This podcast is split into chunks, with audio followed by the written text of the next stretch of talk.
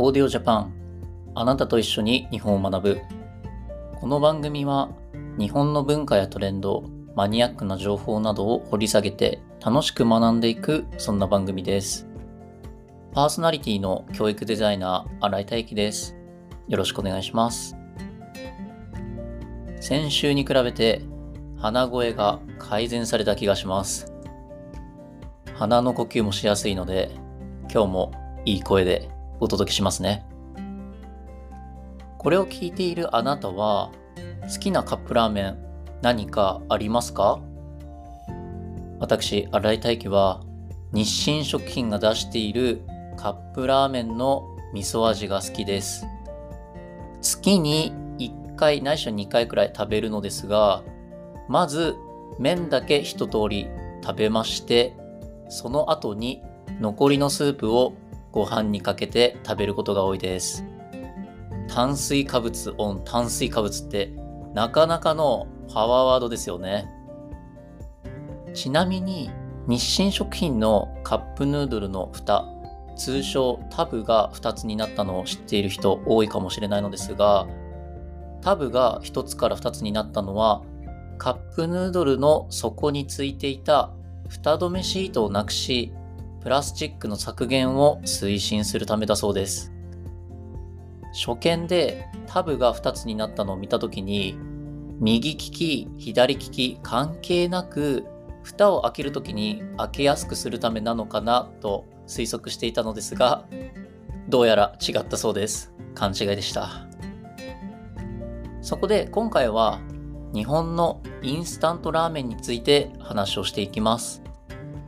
戦後日本のイノベーション100のトップに選ばれているインスタントラーメンなのですが、今日では店頭で並んでいるようなカップ麺に至るまでにいくつかの変遷、イノベーションがありましたと。前半部分ではそもそものインスタントラーメンができるまでについて創業者や時代背景も踏まえながら話をしていきます。後半部分ではカップヌードルがどのようにして生まれていったのかについて話を展開していきます。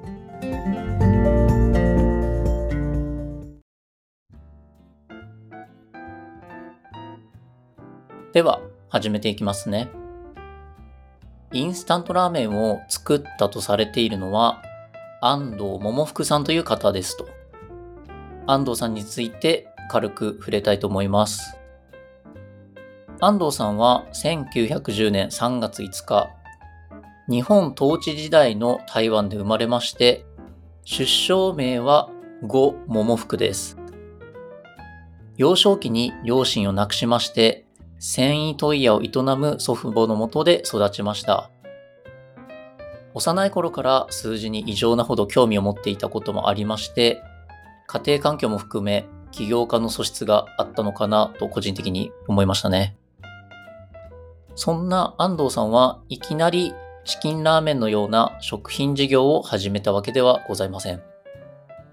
1932年、彼が20代前半の時に、最初は父親の遺産を使いまして、東洋メディアスという会社を台湾に設立し、日本から商品を仕入れて台湾で販売していましたと。当時の繊維業界の動きからメディアスの需要が伸びるという予測が当たり、事業は大きな成功を収めました。メディアスというのは、ニットや T シャツを作る際の編み方の総称を指していますと。その成功を含め、次に1933年にはメディアストイヤ日東商会という会社を大阪に設立していきましたと。少し話をそらして歴史の話をさせてください。1894年に日清戦争が起こりまして、日本が当時の清に勝ちましたよね。1895年には下関条約によって日本が台湾を統治するようになり、そこから先ほどの東洋メディアスの設立までに約30年くらいありますと。その期間の間に日本政府が台湾の交通、金融インフラなどを作ったとするのであれば、台湾の人々も1930年代はある程度個人消費もできるようになったからメリヤスはじめ日本製品が売れたのかなと思いましたね。太平洋戦争が開戦してからは厳冬期、スライドを投影するものであったり、炭焼き、バラック住宅の製造など、安藤氏は次々と事業を起こしてことごとく成功させています。やり手ですね。そんな形で彼が作っていく事業がトントン拍子に行くと思っていた矢先、GHQ による脱税の疑いをかけられたり、理事長になっていた銀行が破綻したりしてしまいまして、彼が持っていた財産、なんと無一文になってしまいました。人生何やるかわからないですよね。ここまで行くと。それに、その無一文になった時が20代、30代ではなく40代後半。そこから再起を図っていくのは正直きつそうだなぁと調べていて思いましたね。ですが当時の安藤さんはきついとは思わずこう語っていました。失ったのは財産だけ。その分、経験が血や肉となって身についたと考え、自ら奮い立たせ、闇市で並んでいた人々の光景とか、日本人がそもそも麺好きであることを思い出したと。そこで、お湯があれば家庭ですぐに作って食べられるラーメンを作るしかないと、そう思ってラーメン事業を始めましたと。というのも、太平洋戦争が終了してから、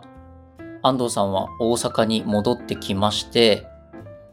大阪駅近くの闇市で一杯のラーメンを食べるためだけに、屋台に人が行列で並んでいるところを目の当たりにしたんですよね。今では信じられないかもしれないのですが、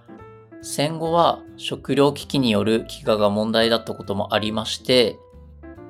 衣食住と言いますが、やっぱり食が大事だと。食がなければ、意も住まいも芸術も文化もあったものではないと安藤さんは思ったそうなんですよね。そんなラーメンを作るにあたって安藤さんが大事にしたことは5つありますと。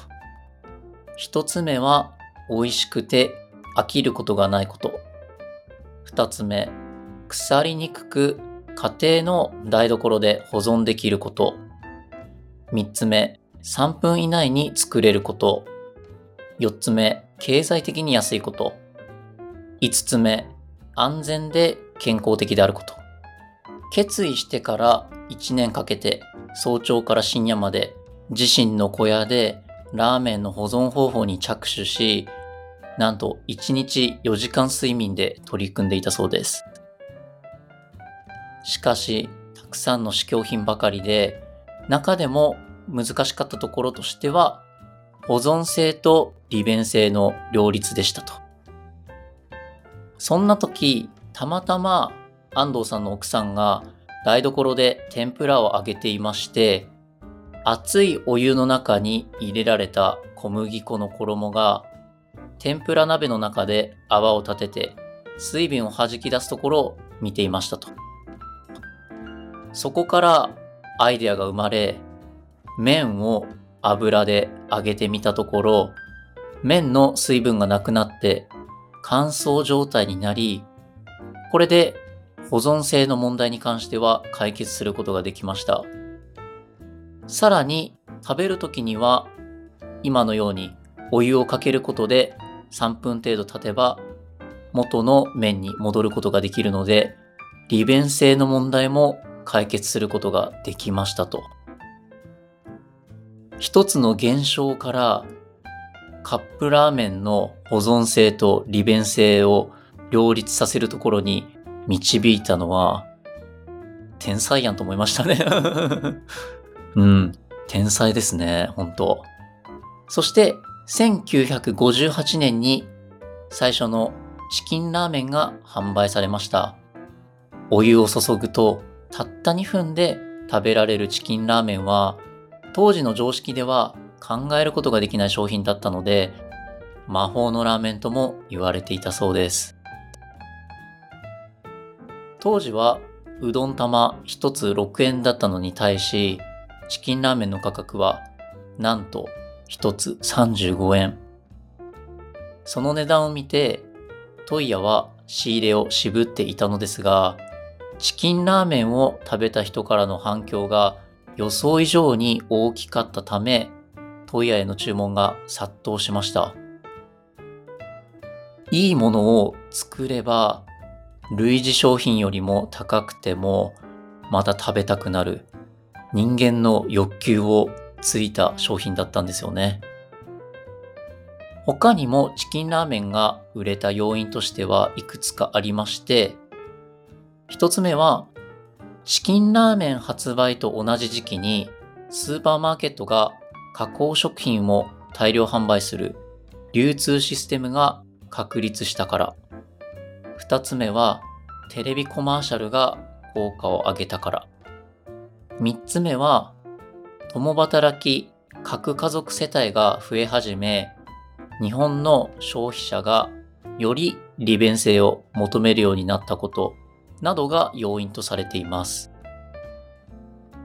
ちなみにではあるのですが、チキンラーメンのパッケージに掲載されている黄色のひよこ、通称ひよこちゃんは2010年にデザインが一新されたそうです。あのひよこちゃん、普通に可愛いですし、老若男女に愛されそうなデザインですよね。ここまでがインスタントラーメンができるまでに関してでした。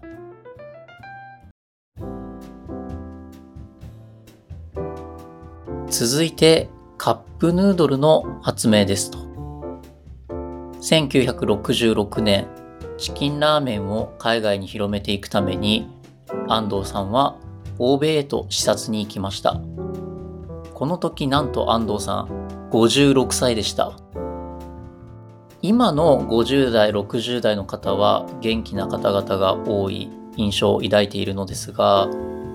当時の56歳で海外視察となると、なかなか体力があるなという印象を抱きました。その時現地のスーパー担当者がチキンラーメンを小さく割って紙コップに入れてお湯に注ぎフォークで食べているところを目の当たりにしたとそれを見て安藤さんはチキンラーメンカップ麺を海外展開していくためには食習慣を狙うことが大事だと安野さんは考えました。というのも海外には丼や箸がないからですね。そこから容器の作成を開始し始めましてまずはサンプルを50個程度作りアメリカの技術を駆使して自社で断熱性があって軽くて持ちやすいそんな最高の容器を作成していきました。しかし、ここで肝になったのは、乾燥した麺をどうやって容器に入れるかでした。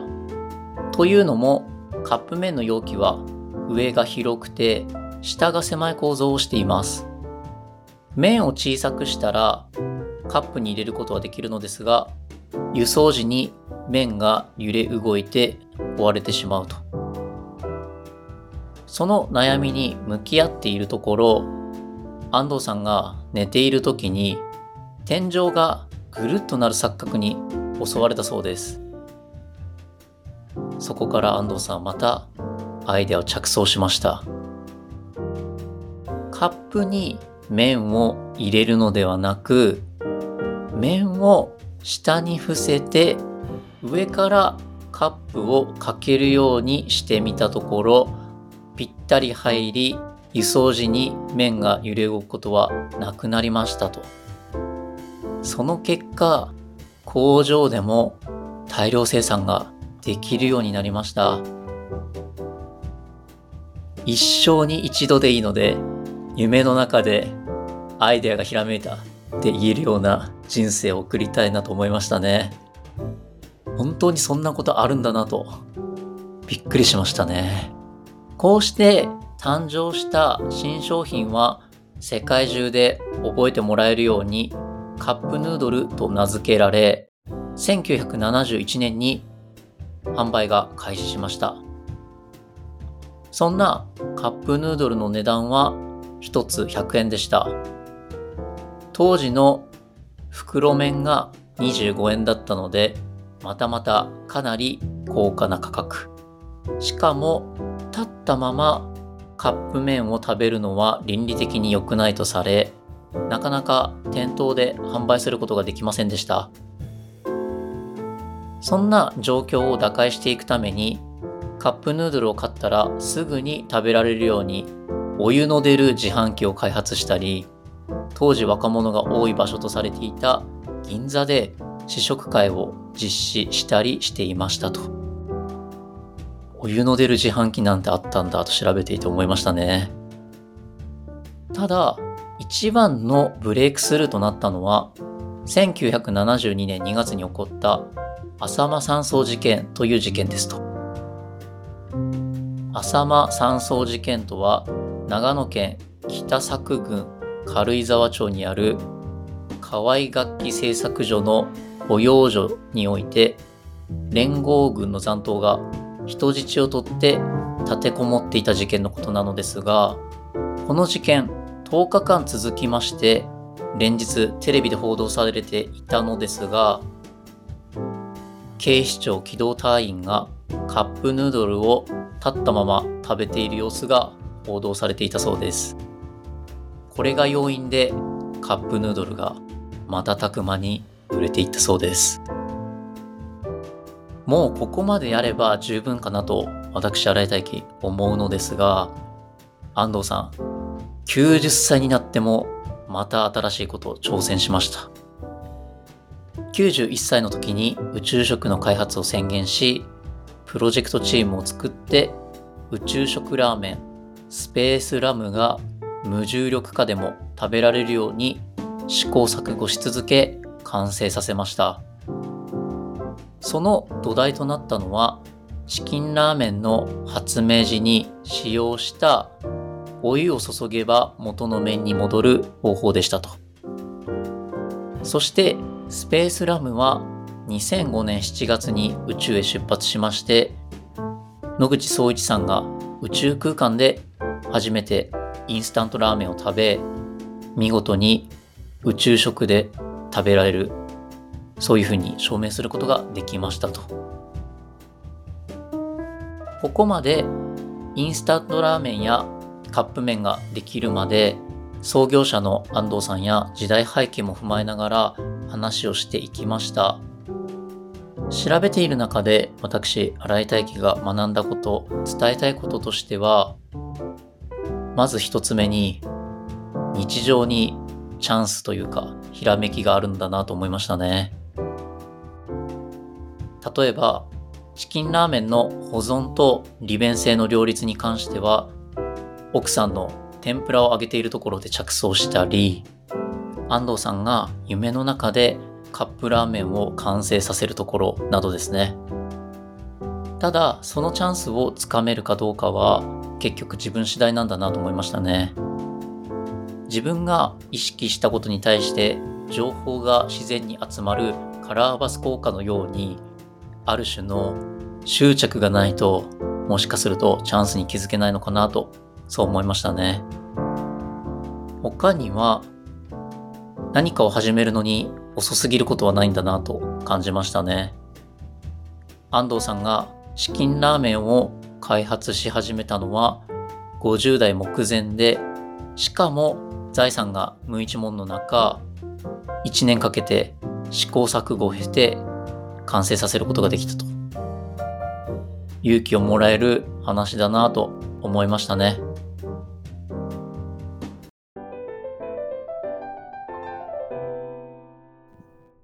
オーディオジャパン。あなたと一緒に日本を学ぶエンディングの時間となりました。初めてこの番組にお便りが来ました。ポッドキャスト聞く餃子を配信されている小野寺さんからです。ありがとうございます。今年の1月に開校したポッドキャストの学校で小野寺さんと知り合いました。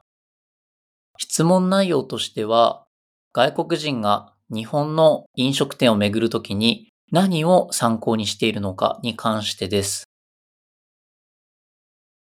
日本に住んでいる私の知り合いの外国人は、もっぱらインスタグラムのハッシュタグ検索か、Google でレビューが高いところを中心に探していると言っていました。一方、訪日外国人となると、同じ外国人でも異なるかもしれないと思いましたので、調べてみました。2023年4月に農林中央金庫が公開した調査、もう一つ、グルナビプロが出した2024年度版インバウンド集客によりますと、旅行前と旅行中で外国人はプラットフォームを使い分けているそうです。旅行前は世界最大級の口コミサイトトリップアドバイザーがよく使われ、旅行中では Google マップを使って検索する傾向が高いそうです。他にも Instagram や YouTube、TikTok など訪日客が日本の飲食店の情報収集に活用していて、例えばイギリス人男性が運営している Abroad in Japan などが挙げられます。参考になっていただけたら嬉しいなと思います。オーディオジャパン、あなたと一緒に日本を学ぶ。英語版で聞きたい方は、オーディオジャパン、Learning Japan with You よりお聞きください。Spotify、YouTube、Apple Podcast などで聞くことができます。2月より毎週火曜日と金曜日朝6時に配信しております。火曜日は馴染みやすいテーマ、金曜日は日本の時事ネタを取り上げていきますと。次回の金曜日の放送では、日本だけ未だに進んでいない選択的夫婦別姓制度について掘り下げたいと思います。今回の放送で気に入った方は、ぜひチャンネルの登録やフォローボタンを押してください。また、番組の感想やお便りもお待ちしております。概要欄にあるアンケートフォームよりご記入お願いします。あなたからのお便り、楽しみにしていますね。最後まで聞いていただき、ありがとうございました。お相手は、パーソナリティの教育デザイナー、荒井大輝でした。